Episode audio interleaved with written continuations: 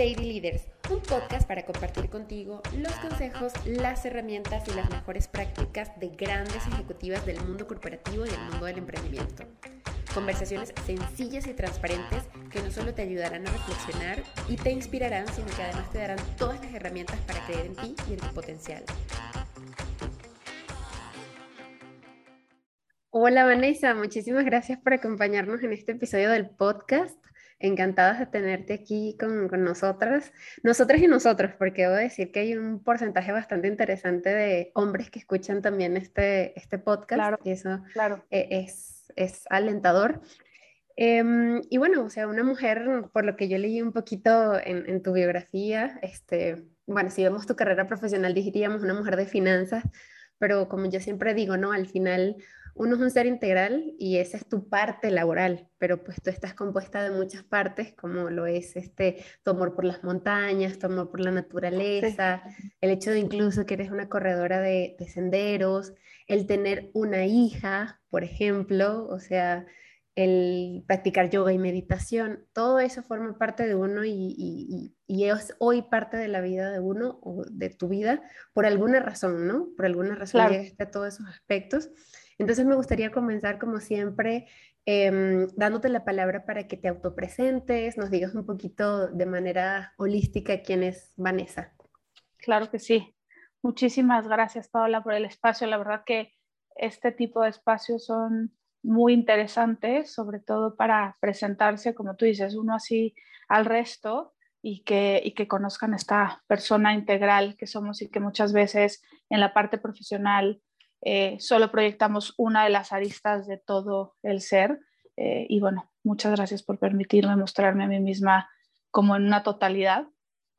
Eh, soy, bueno, te, puedo decir que todo lo que estás describiendo de mí cubre un poco esta multifacetas de Vanessa. Me encanta hacer y estar cerca de la naturaleza, practicar deportes que tengan que ver con el tema de estar cerca de la naturaleza, de sentirme en contacto con la misma y creo que también son los espacios que después de muchísimos años encontré donde yo misma me podía alcanzar a, des, como salir un poco de mi día a día, de mi rutina y de este rush que tenía, obviamente trabajando en el medio financiero, eh, pocos son los espacios que encuentras, al menos en el día a día siempre es eh, bastante arduo, igual que cualquier trabajo, pero siento que a veces la presión de la inmediatez te genera como un estrés adicional. Entonces, la quietud probablemente de los espacios abiertos, como la naturaleza, donde no encuentras más que silencio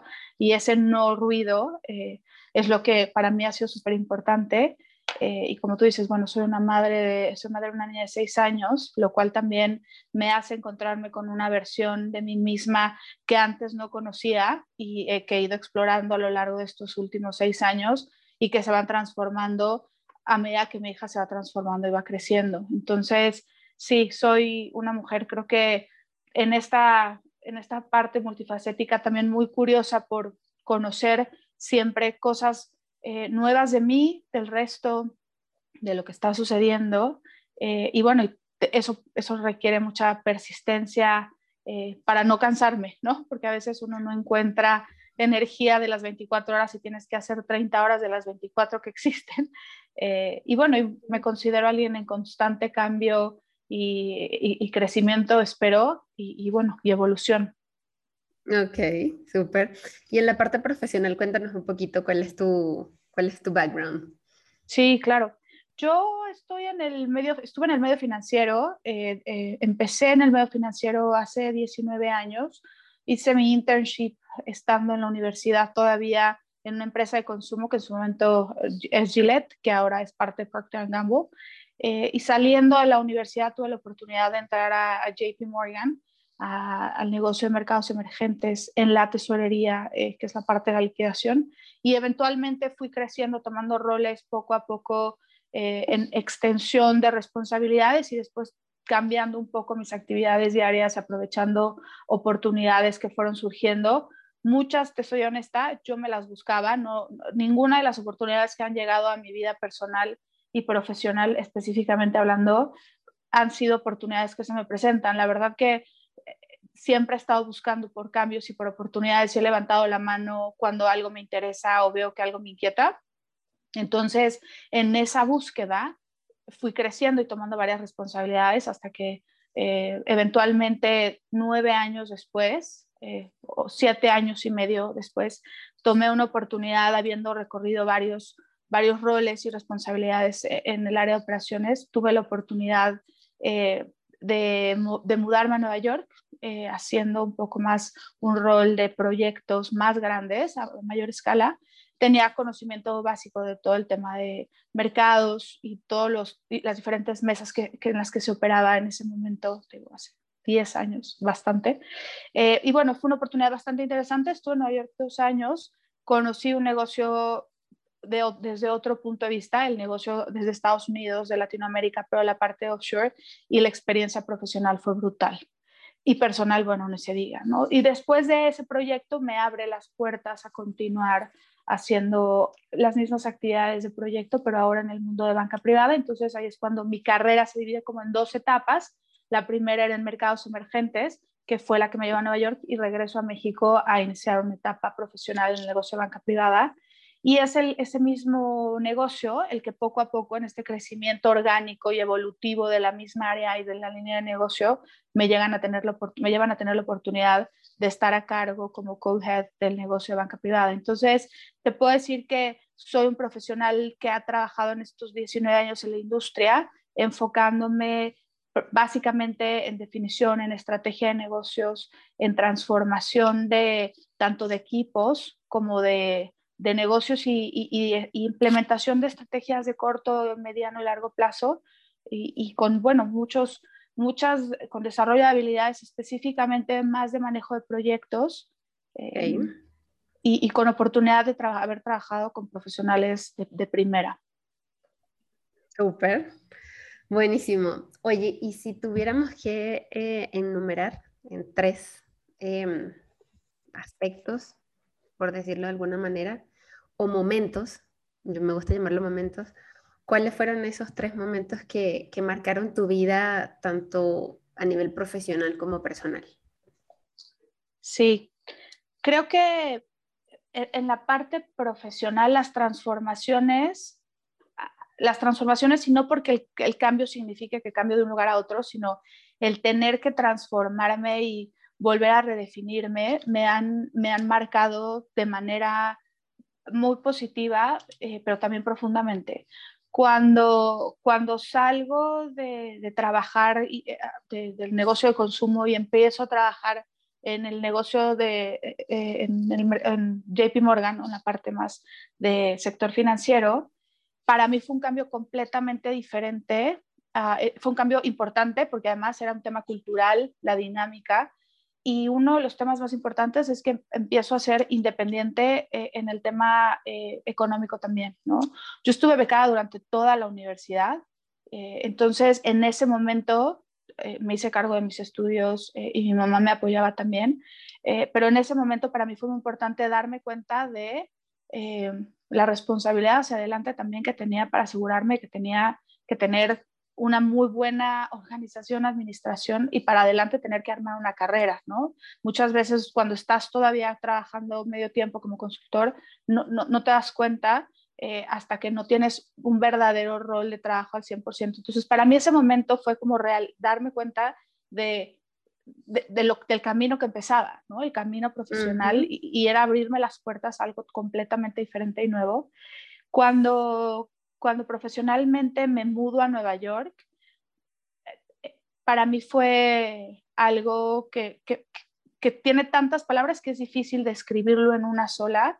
Y, y, y, me abrió, eh, así como me abrió la puerta y los ojos la primera experiencia profesional formal que tuve en JP Morgan, irme a trabajar a otro país y tener una experiencia multicultural me hizo darme cuenta de de qué tan complejo es el mundo, qué tan diverso y qué tan interesante es a su vez, ¿no? Creo que me marcó profesionalmente entender cuánto, qué poco sabemos del mundo y qué poco hemos visto, ¿no? Entonces, una ciudad como Nueva York tan diversa en todos los sentidos, ¿no? En cultura, en religión y profesionalmente hablando, formas, eh, bagajes culturales, formas de trabajar, la educación es completamente diferente. Hay personas que vienen de top universities y hay personas como en mi caso, que yo estudié en una muy buena universidad en la Ciudad de México, en el TEC de Monterrey, pero, pero vamos, no venía de un MIT, de un NYU, ¿no? De, de todas estas grandes universidades y te das cuenta que todos son medidos por sus capacidades y, y la verdad que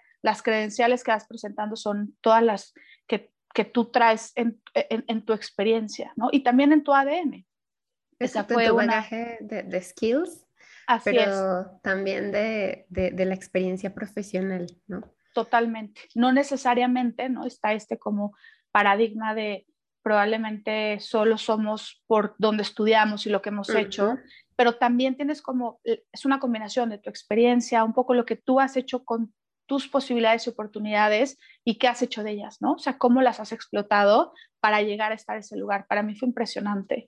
Eh, y, el último fue un momento eh, transformador cuando regreso a Nueva York y, me dan un proyecto tan grande como es el, el negocio, eh, armar y com, compartir la implementación de la estrategia de un negocio tan grande como banca privada hace 10 años.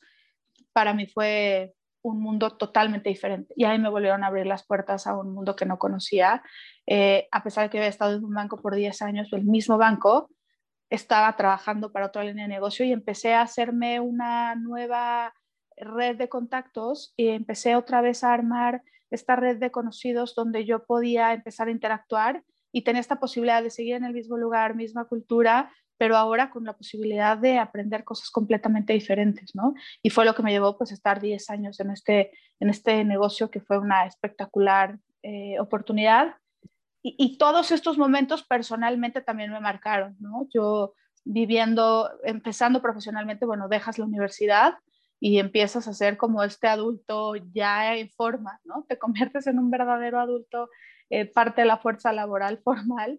Eh, y, y, cuando me mudo a Nueva York, personalmente, yo no había vivido fuera de mi casa, ¿no? Siempre había estado viviendo en casa con mamá, con mi mamá, con mi hermana, y cuando salgo, pues entonces también es hacerte un poco más eh, consciente de todo lo que hay alrededor en términos de tus responsabilidades, de tus decisiones y de cómo tú vas armando también tu vida. Eh, y donde todo lo que tú, de lo que tú te llenas y de lo que la vas construyendo y lo que le vas poniendo a ella es precisamente de lo que se va armando y de lo que se va haciendo, ¿no? Entonces, en experiencias, en aventurarte, en tomar estas oportunidades que probablemente son como estos saltos eh, que te tapas la nariz y dejas de respirar y sientes que es como un salto cuántico, para mí fue una extraordinaria oportunidad. Y profesionalmente te podría decir que haberme cambiado a banca privada personalmente no tuvo el, mismo peso. Eh, creo que en ese momento, a los años, cuando nace mi hija, personalmente es un momento que me transforma completamente, ¿no? Me, me cambió la percepción y la óptica de, de mí, de las mujeres y de la situación laboral en México para las mujeres también. Totalmente. Y en eso, de eso vamos a leer un, un, ratito, pero eh, dices que normalmente fuiste como buscándote las oportunidades y aquí en este podcast hemos hablado mucho de eso, de que normalmente tienes que buscarte eh, las oportunidades, levantar la mano y, y sale un, sale un tema también crucial que es el miedo, que es este tema también del síndrome del, del, impostor, porque normalmente dicen, bueno, levantas la mano porque tú conoces ese negocio este, o, conoces un poquito de lo que se va a hacer allí. Eh, y no siempre, la verdad es que normalmente a veces ni tienes experiencia en eso y como que empiezas un poquito de cero porque es un nuevo negocio. Um, pero ¿cómo te fuiste haciendo tu paso? ¿Siempre tuviste experiencia en el negocio que ibas a aplicar? Eh, ¿Sentiste miedo y qué, qué, cuáles fueron tus herramientas para este, un poquito hacer a un lado ese miedo y poder hacerte una carrera dentro de la misma empresa? Claro. Nunca, todos mis cambios siempre fueron hacia, hacia eh, roles nuevos, nunca roles que yo había hecho anteriormente. Eh, pero siempre fueron resultado de inquietud y de curiosidad.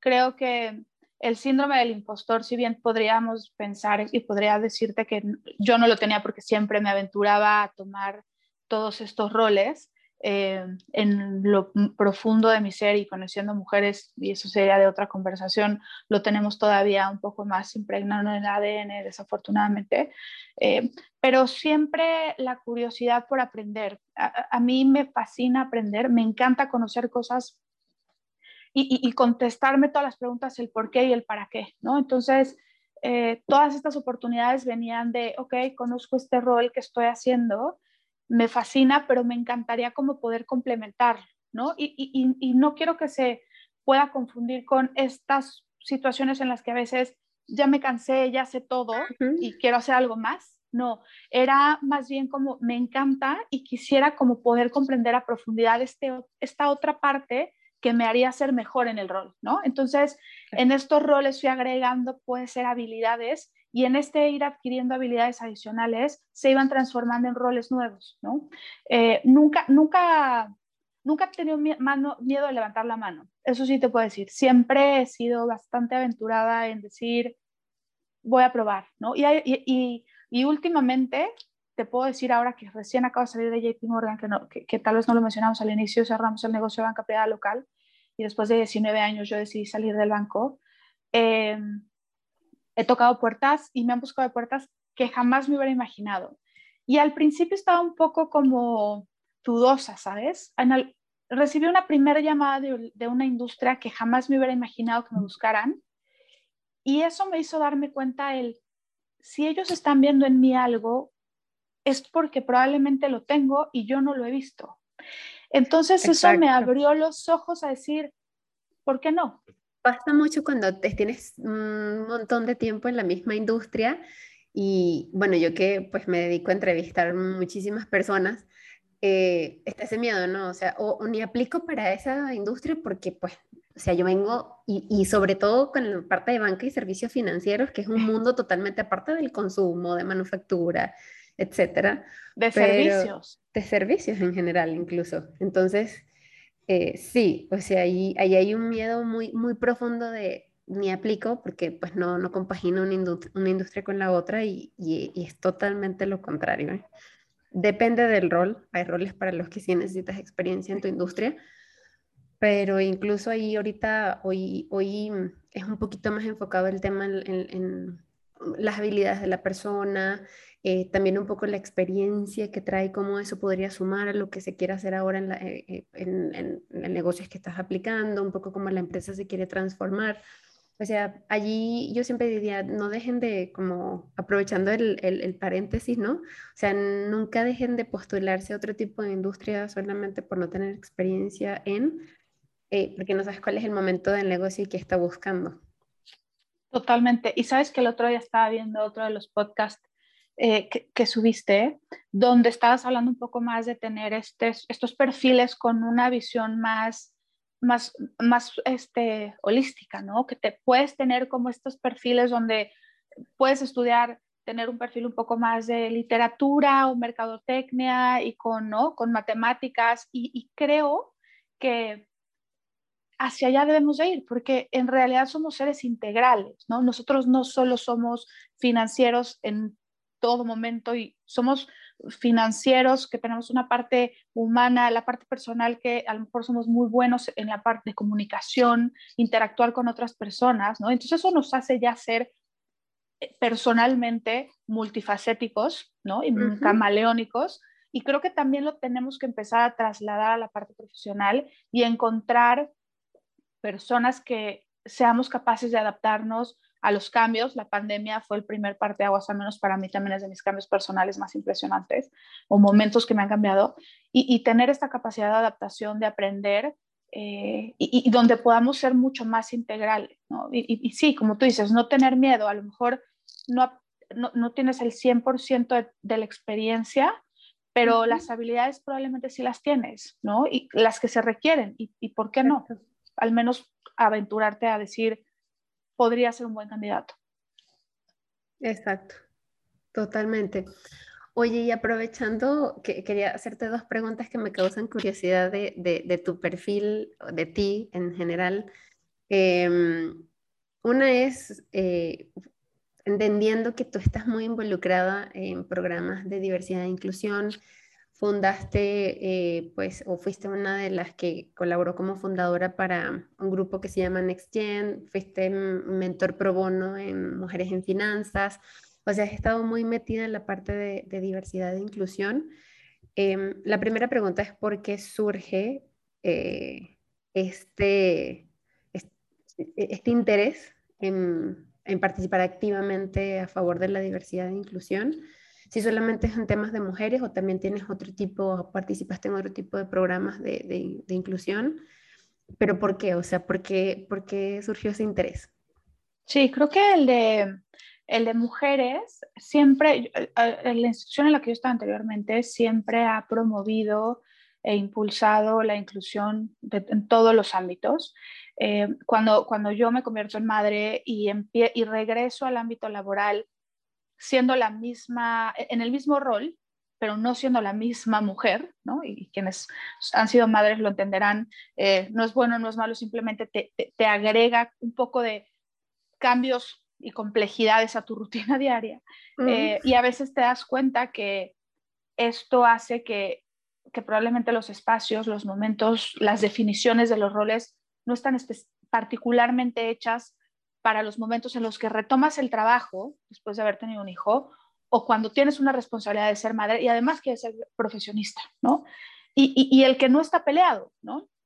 Y las generaciones actuales eh, estamos buscando seguir compartiendo esta, esta, estos diferentes momentos o, o diferentes pues no somos personas, la misma persona, pero queriendo tener diferentes roles también, ¿no? En la sociedad como madres y también como profesionistas. Y, fue de ahí donde sale este interés de, cómo lo puedo hacer yo, cómo puedo yo participar y expresar desde donde yo estoy parada las necesidades que tengo y que afortunadamente en la institución en la que estaba me proporcionaba las herramientas y alternativas. Y de ahí yo también siendo responsable de, en gran parte de, la parte operativa y administrativa del negocio y estando con profesionales de primera que me permitieron y me dieron carta blanca de poder armar equipos, empecé a armar eh, equipos de mujeres, de mujeres profesionales que tenían hijos, que tenían muchos años de experiencia y empecé a trabajar y se convirtió en la línea de negocio que tenía el mayor número de mujeres profesionales activas eh, que podían trabajar en momentos diferentes, ¿no? A tiempos distintos de los que normalmente podamos considerar. Eh, y me empezó a encantar la diversidad, me empezó a encantar el ver eh, que tenía talento muy joven que habíamos contratado para recién empezar a crecer el negocio y todo este talento que se combinaba de profesionales de muchos años que también tenían experiencia y que estábamos haciendo como todo este mundo más diverso, ¿no? Mujeres incluyéndolas, dándoles el espacio, los tiempos, chavos que venían de otros lugares, de otras organizaciones y de otro tipo de instituciones y de otras escuelas diferentes, normalmente tú encuentras que anteriormente había, y tú lo viste siempre tal vez, ¿no? Como que había tendencias de estas instituciones normalmente contrataban solo de esta escuela, ¿no? ¿Por qué? Porque a lo mejor la bolsa de trabajo a la que pertenecían siempre era una.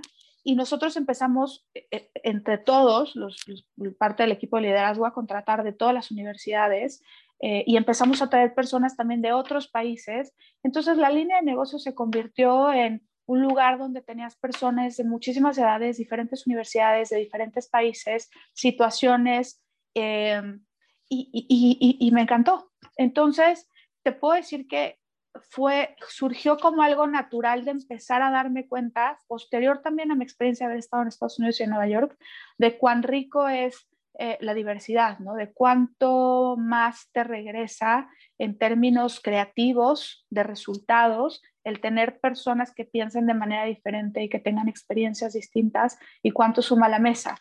Eh, yo tenía un equipo de analistas profesionales de primera y una de ellas en particular con la que fundé eh, NextGen, justamente me traía todas estas ideas a la mesa y es cuando yo me doy cuenta que hay una generación nueva. Yo dejé de ser la generación nueva en el banco y cuando yo estoy en este momento de formar NextGen y ser el sponsor, hay una generación nueva gestándose, creando ideas, generando eh, cambios profesionalmente, empezando a empujar sacando de la zona de confort a los profesionales que estaban en ese momento siendo los que probablemente éramos los jóvenes y ahora ya éramos un poco los más medianos, ¿no?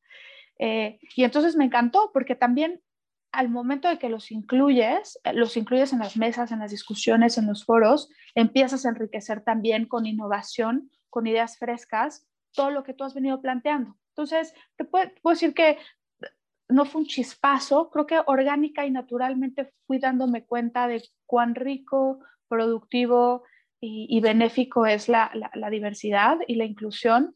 Y de ahí eh, todo llegó natural, ¿no? Me empezaron a invitar a participar en otros foros. Eh, posteriormente me empecé a convertir un poco en, eh, en, alguien con mucho más experiencia. Entonces era de las mujeres que tenía más experiencia. Yo tenía un grupo y, la línea de negocios yo estaba, de la que yo estaba a cargo como CEO teníamos mayor número de mujeres y de representación. Entonces, tanto en foros locales como en el extranjero me empezaban a llamar para ser mentora pro bono, me buscaban mucho dentro de la organización, no solo mujeres, sino también hombres. Contestando a tu pregunta, claro, han llegado todo el tema de mentoría pro bono por fuera, han sido mujeres, pero también lo he hecho, lo hice durante mucho tiempo para, para, para mentorear hombres también.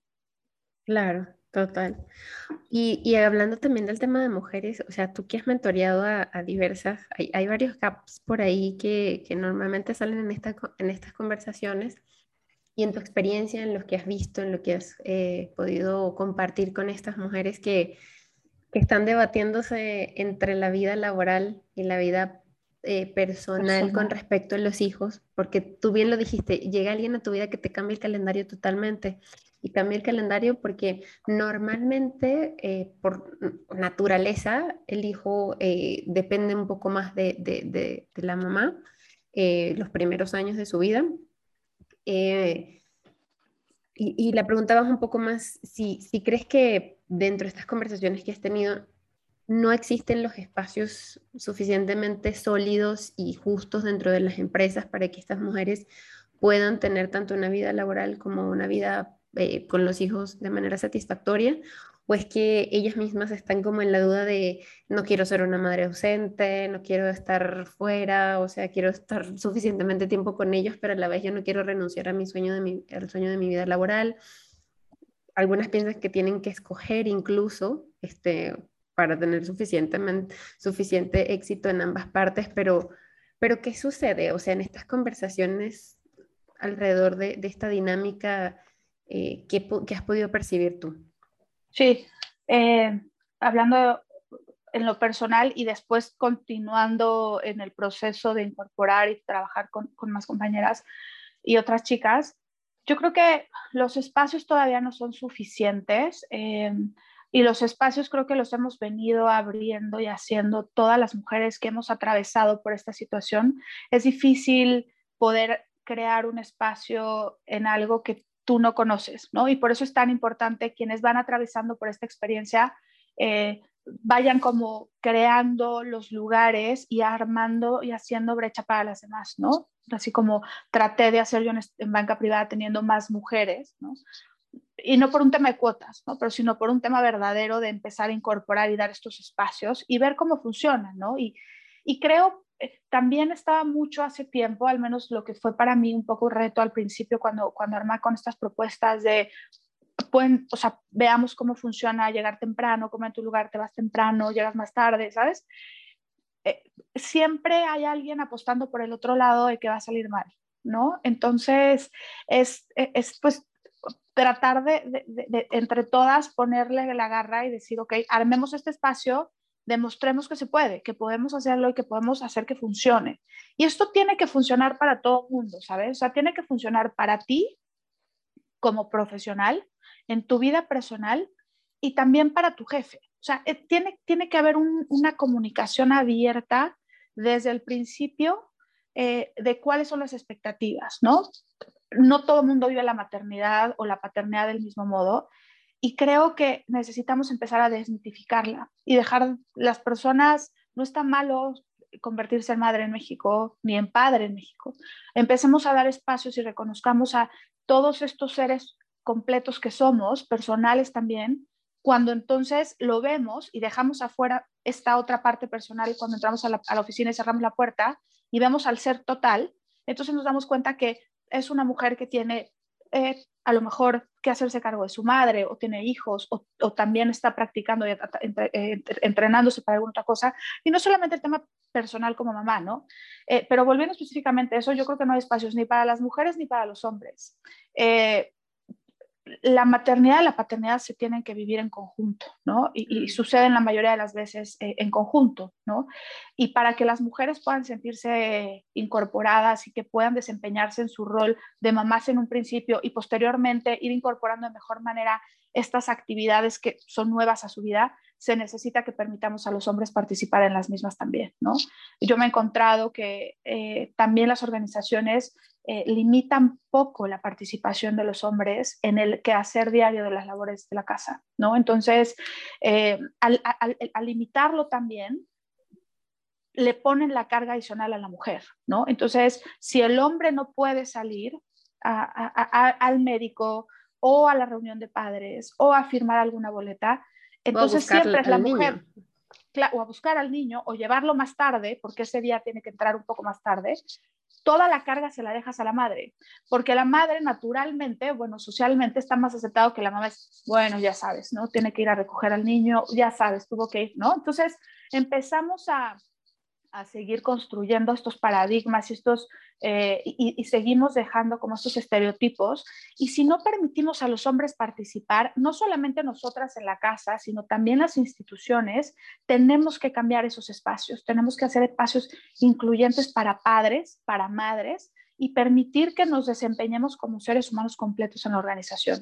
Eh, y, creo que, que la culpa, al punto de no quisiera dejar mucho más a mis hijos, claro, porque entonces te ponen a elegir a veces, ¿no? Te ponen a elegir el, es que no puedes tenerlo todo y probablemente no puedes ir a todo todo el tiempo, ¿no? Pero probablemente puedes ser muy claro y decir, yo necesito ir tales días y voy a estar con mi hijo porque es importante para él, porque para que yo esté bien profesionalmente, yo también tengo que cumplir con la otra parte, ¿no? La integralidad se rompe cuando cuando no estás balanceando tu vida adecuadamente, ¿no?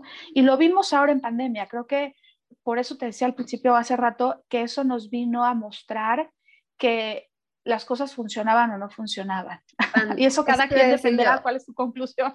Yo creo que y pandemia vino a agregar eh, esta pandemia, lamentablemente, con obviamente con, con el, eh, la tristeza de que mucha gente perdió seres queridos, o sea, estamos hablando de una pandemia, algo que eh, a nivel salud destrozó muchas, eh, muchas personas, etc.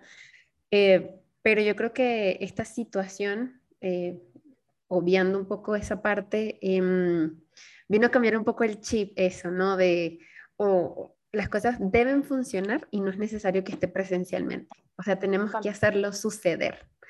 Y de manera también organizativa, no sé cómo no vamos a hacer, pero nos tenemos que organizar para dentro de un mismo entorno, que es tu casa, que se convirtió en tu oficina, que se convirtió en la escuela, que se convirtió en tu casa, porque es tu casa. Entonces, dentro de ese mismo entorno, hacer funcionar todas las cosas en conjunto. Y la verdad es que em, escuché de muchísimas mujeres que fue en algún momento también una bendición, porque estaban muchísimo más cerca de, los niños al mismo tiempo que no dejaban de hacer eh, sus actividades laborales, pero les permitió organizarse de una manera como ellas mejor lo, lo, tuvieran, o sea, sin tener que, o sea, tengo que ir a la oficina de 7 mm, de la mañana a 5 de la tarde, porque si no, pues no se ve que no trabajo, etcétera. Un poquito ese chip que tenemos, ¿no? Todavía en Latinoamérica, sino más bien, pues estos son los metas, esto tienen que ser los resultados y tú ves si los hacías a las 2 de la mañana o a las 7 de la mañana, ¿no? O sea, organizándonos un poco en el tema también de, reuniones que luego tenemos. Pero no sé si tú compartes la misma idea, definitivamente pandemia agregó un poquito más, em, incluso eh, beneficio a las madres que, quieren ser, eh, que quieren tener una carrera laboral y al mismo tiempo pues ser eh, madres, ¿no? Sí, totalmente. Y yo te a las madres y a los padres, ¿no? Todos los padres que estaban lejos de, de, de, este día a día de su familia, de su, de, su responsabilidad, eh, los acercó y, y, darse también un poco cuenta de, la carga importante que es su participación, ¿no? de lo importante que es que también ellos estén dentro de la ecuación. Y definitivamente, yo creo que la pandemia otra vez vino a desmitificar em, la, la, idea de tener que estar en un lugar, en un espacio determinado para poder realizar tus funciones día a día, teniendo que tener una supervisión de alguien que te marcara como tus tiempos y tus espacios, ¿no? Mm. Eh, y tus pautas de a qué hora entrar y a qué hora salir. Se demostró en muchísimos lugares ¿no? y en múltiples encuestas eh, la efectividad de las personas y de los equipos y, y, y, también destacando las necesidades en algunos momentos de sí tener interacciones, ¿no? Claro que siempre es necesario el poder tener como eh, eh, estos momentos donde puedes volver a acercarte a tus equipos para generar un bound y continuar como un espíritu de equipo, pero definitivamente coincido contigo del beneficio que la pandemia trajo, enfocándonos un poquito más en resultados y, en romper estos paradigmas y los esquemas de cómo tienen que ser las cosas, ¿no?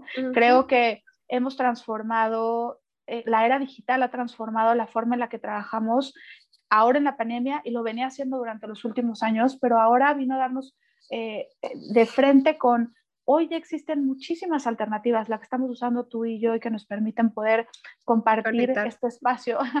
Entonces, hay tantas alternativas y tantas formas de mantenernos conectados y de ser eficientes gracias a la tecnología y creo que es momento de que utilicemos la tecnología para el bien personal y también para el bien de la sociedad. ¿Qué es esto? ¿No? Dar más lugar en donde las personas se sientan cerca personal, profesionalmente, donde puedan manejar sus horarios en una ciudad como la Ciudad de México, donde la mayoría de nosotros a veces nos tenemos que trasladar largas distancias o grandes distancias para poder llegar al lugar que, de donde trabajamos y luego tener que ir a recoger a nuestros hijos, se pierde mucho tiempo y ese tiempo es improductivo en realidad, ¿no? Entonces, si podemos lograr que la tecnología nos apoye y modificando un poco, trabajando desde casa, horarios específicos donde nuestro, nuestro día a día se hace más eficiente y podemos aprovechar nuestra vida profesional, nuestra vida personal y tener calidad sin tener que pasar una hora en el auto y mejor dedicarla a hacer otro tipo de cosas, avanzar en un proyecto eh, y de en otro momento poner y hacerte catch up con tu familia, ¿sabes? Y cenar con ellos. Eh, pero sí, definitivamente creo que la pandemia sí trajo cosas muy tristes, pero también trajo todo esto positivo. Sí. A nivel profesional y personal, exactamente. Oye, ya un poquito eh, para, para, terminar, em, me gustaría un aprovechando que eres de finanzas y estamos hablando del tema de las mujeres y que parece que está peleado, eh, porque sí, porque también existe mucho desconocimiento por parte de nosotras con respecto a, mm, a qué realmente son unas finanzas sanas. Eh, por todo este tema de no depender o ser económicamente independiente, o sea, siempre tenerlo en mente. No, no está peleado y obviamente aquí han venido, o sea, hemos tenido muchas invitadas, la mayoría de ellas son personas, mujeres profesionales que, que son económicamente independientes, pero también hay una audiencia donde, donde que nos escucha, donde hay mujeres que piensan que mm, en algún momento eh, tienen que hacer un parteaguas, dedicarse a la familia, dejaron de ser eh, económicamente independientes. Entonces quiero hablar un poquito de qué significa ser económicamente independiente y esto no incluye el tema de tener un trabajo, porque el solo hecho de tener un trabajo y un ingreso mensual no te hace económicamente independiente. Sabemos que hay muchas cosas que sondean alrededor de eso. Entonces, un poco la, la, primera pregunta es, ¿qué, ¿qué serían unas finanzas sanas, o sea, el tener el control de unas finanzas sanas, eh, porque es importante, eh, la segunda, eh, ser económicamente independientes. Y, y qué, es, qué tenemos que hacer un poquito como cuáles son los básicos para ser económicamente independientes. Sí, claro. Yo creo que la independencia en cualquier ámbito te, te, te da libertad. Y te da libertad eh, de ataduras, no solamente por la parte económica específicamente, pero también eh, te genera, te, rompe con ataduras emocionales, con lazos que no necesariamente quieres y que tienen que estar ahí y que te pueden forzar a estar en un lugar en el que no quieres estar, Entonces, la importancia de tener independencia económica te permite tener una visión muchísimo más despejada desde mi punto de vista de las decisiones que puedes o no puedes tomar. Esa independencia te permite a ti actuar desde, desde, el ángulo de la, de la tranquilidad hacia dónde debes dirigirte, ¿no? Esta independencia eh, te libera de, no tener que eh, colgarte de alguna situación y no tiene que ver con personas, ¿eh? pero sino colgarte o estar atado a una situación personal, marital, laboral, ¿no? sino que tú puedas estar en un lugar donde te armes de esta posibilidad de tener tus, tus finanzas muy bien estructuradas, entender dónde, dónde tú eh, principalmente destinas tu salario, tus ingresos de dónde provienen, y en esa independencia o lo que tú tienes y que recibas de donde venga, tú puedas administrarlo de manera adecuada, ¿no? Em, creo que las finanzas sanas, contestando esa pregunta, sería primero hacer como esta radiografía de en qué es en lo que yo destino mayor parte de mi ingreso, ¿no? O en qué es lo que yo gasto normalmente, ¿no? Entender a dónde se están yendo todos estos gastos. Me acuerdo hace muchísimo tiempo, justo cuando estaba en Nueva York, me parecía interesantísimo. Un amigo mío que trabajaba me decía, antes algunas tarjetas te daban una, un chart de consumo y te decían dónde consumías. Ahora es mucho más fácil, ¿sabes?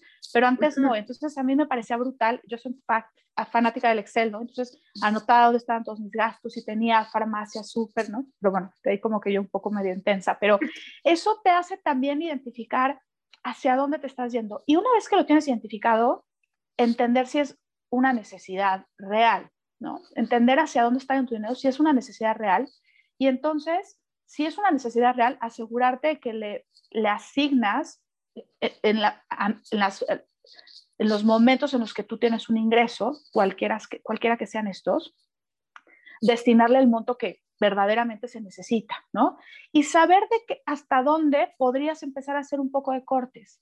Y no se trata de cortar para vivir apretado, creo que se trata de cortar para tener una holgura de un ahorro, las eventualidades las vimos todos también la pandemia, ¿no? Es la palabra de ahora. La pandemia nos vino a mostrar que el mundo cambia constantemente y que puede cambiar de un momento a otro sin que nosotros nos hayamos dado cuenta eh, y que lo hayamos pensado, Entonces, tener, prever un seguro, un ahorro, tener la capacidad de ir depositando algo o separando algo de nuestros ingresos. Y creo que eso sería como tener unas finanzas sanas, saber claramente en qué lo, en qué lo destino, para qué lo estoy destinando, tener contemplado cuáles son todos los gastos extraordinarios que probablemente no suceden todos los meses. A mí, eh, normal, yo normalmente tengo un Excel y pongo desde los regalos de Navidad, ¿no? de mis intercambios, los de las maestras, eh, a, veces los de la oficina, todos estos de los cumpleaños. Entonces yo calculaba un regalo de cumpleaños por niño del salón de mi hija al mes, este, cuánto de vacaciones, y te puedes ir al grado que tú quieras, ¿sabes? Lo, importante no es que te genere estrés, sino lo importante es que te genere conocimiento. Y otra vez, el, a mayor conoces lo que, la realidad y la situación en la que te encuentras, más libre eres otra vez de tomar decisiones. Entonces, tal vez si tú vas a eventualmente tener un gasto extraordinario, podrías decir, bueno, puede ser porque entonces este monto podría ser algo que estoy cortando de el regalo de la abuelita que no va a ser de 5 mil pesos, ¿no? Y tal vez lo voy a hacer yo, ¿no? Eh, y todo ese tipo de cosas, hacer como una lista completa de en qué gastas todos los meses, todos los años y cada eventualidad en tus vacaciones ¿Y de dónde viene tu dinero? ¿no?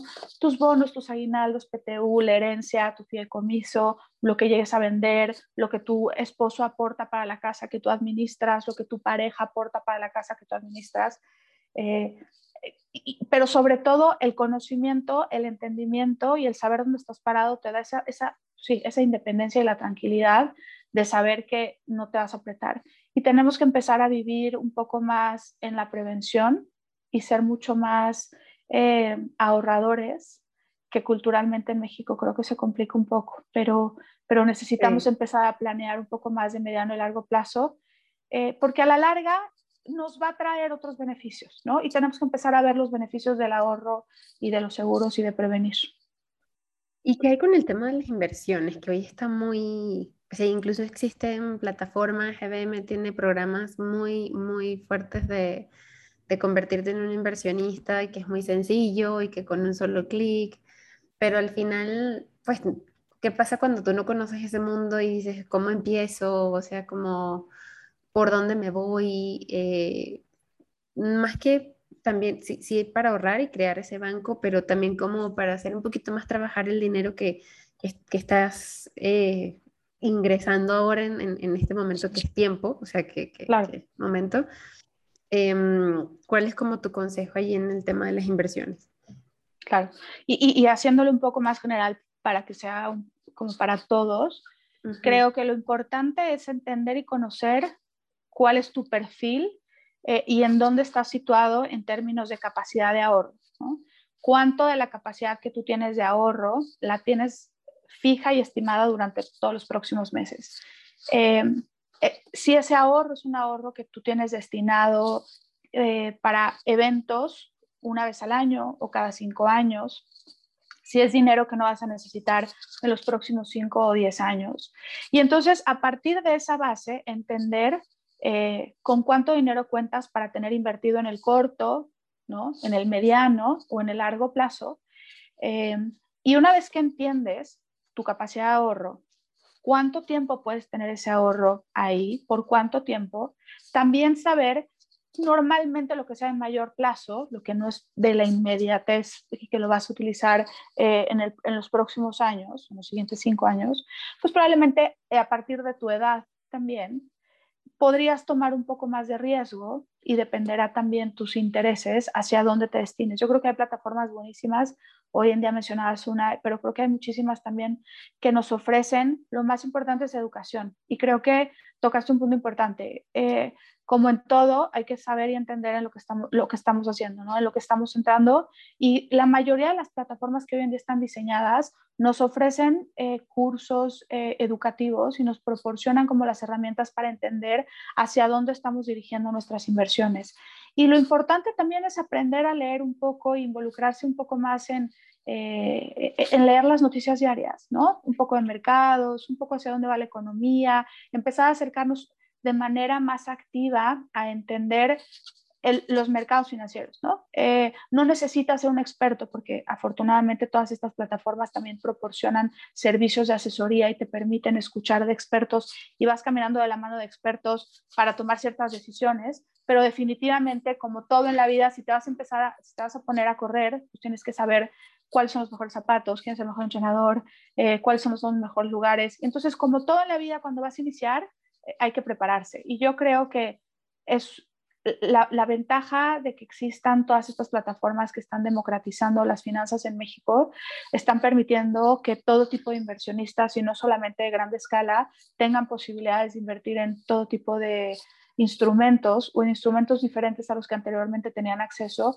lo cual me parece maravilloso. ¿no? Y volviendo al mismo tema de inclusión, la inclusión financiera está, está jugando hoy en día parte fundamental del el cambio y el desarrollo de nuestro país y para marcar la diferencia. ¿no? En otros países de Latinoamérica y en el mundo, este es uno de los temas que llevaba tiempo gestándose y yo creo que en México ya veníamos un poco tarde, ya existe una demanda natural de, de las nuevas generaciones por empezar a buscar nuevas formas de invertir eh, y bueno, y ahora se están encontrando todas las nuevas alternativas y toda la oferta que existe. Entonces, la demanda está y estamos esperando pues, que se empiece a, a, combinar la oferta con la demanda para, para pues, verdaderamente encontrar alternativas que se adapten a lo que, a lo que tú estás buscando.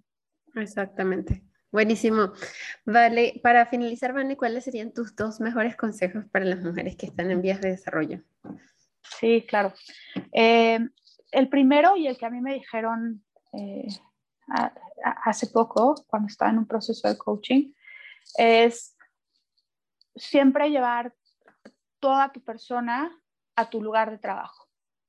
Toda tú, siempre ir contigo, ¿no? Eh, a veces, eh, lo que te decía, estamos acostumbradas a salir de casa, ponernos el disfraz de superwoman, de super ejecutiva, cerrábamos la puerta de casa y adentro se quedaba Vanessa, la mamá, la encargada de su casa, con ciertas cosas, responsabilidades en lo personal, y entraba a la oficina y entraba la otra parte de Vanessa, ¿no?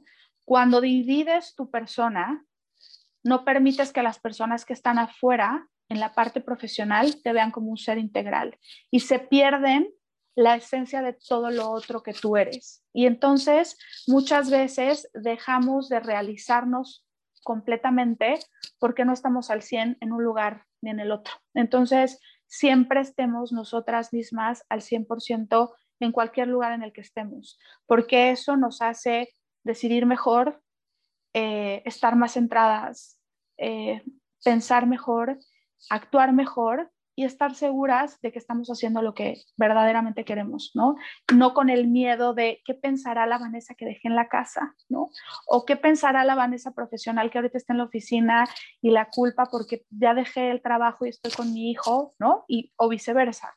Si estamos todo el día conectados y nos llevamos a nosotros mismos a todos lugares, eh, pues va a ser muchísimo más fácil que conectemos con nosotros, pero también con los demás. Y vamos a permitir que nos vean eh, como quienes verdaderamente queremos proyectarnos. ¿no? Nosotros somos como una marca eh, y, y, y, y, lo que nosotros queremos proyectar no, no, se puede vender, no se puede producir, lo traes adentro. Entonces es muy difícil fingir ser alguien que no eres si no te llevas a ti mismo y no lo traes integrado. Eh, creo que... Y, y la otra sería lo que hablábamos, no, no asumas nada y toma riesgos. Si alguien logra ver en ti y si tú logras ver una oportunidad que, de lo que tú puedes hacer, no permitas que te gane el miedo. El miedo y la, es el peor consejero. Los retos y los desafíos están hechos para, para los valientes. Lo peor que puede pasar es que te digan que no eh, pero si no... Y, te, y, entendiste que por ahí no es. No es por ahí. Pero lo, lo, mejor que puede pasar es que tengas una super experiencia que se convierta, como todas estas experiencias que te digo, en mi salto cuántico a Estados Unidos o mi salto cuántico a banca privada, se convierta en una de las mejores experiencias de tu vida profesional y personalmente. Entonces, arriesgarse, no tener miedo a arriesgarse. se vale equivocarse y se vale arriesgarse. Exacto. Súper. Buenísimo, Vane, pues muchísimas gracias por esta conversación, por abrirnos las puertas de tu, de tu vida personal, profesional, por contarnos todas estas anécdotas y también enseñanzas con las que nos quedamos. Em, entonces, gracias por, por acompañarnos en este episodio. Muchísimas gracias a ti, Pau. Y gracias a todos los que te acompañan a ti y también me dieron la oportunidad para conectar el día de hoy. Buenísimo. Gracias. Hemos llegado al final de este episodio, tristemente lo sé, pero no se preocupen porque saben que sale cada semana. Si encontraste contenido de valor en esta conversación, justamente eh, no olvides dejarnos un comentario o incluso suscribirte a nuestro canal de YouTube. Pero lo más importante, no te olvides de compartirlo con aquel familiar, amigo o amiga que consideres le va a aportar muchísimo valor, pero sobre todo lo va a inspirar. Así que nos vemos en una próxima oportunidad. Chao, chao.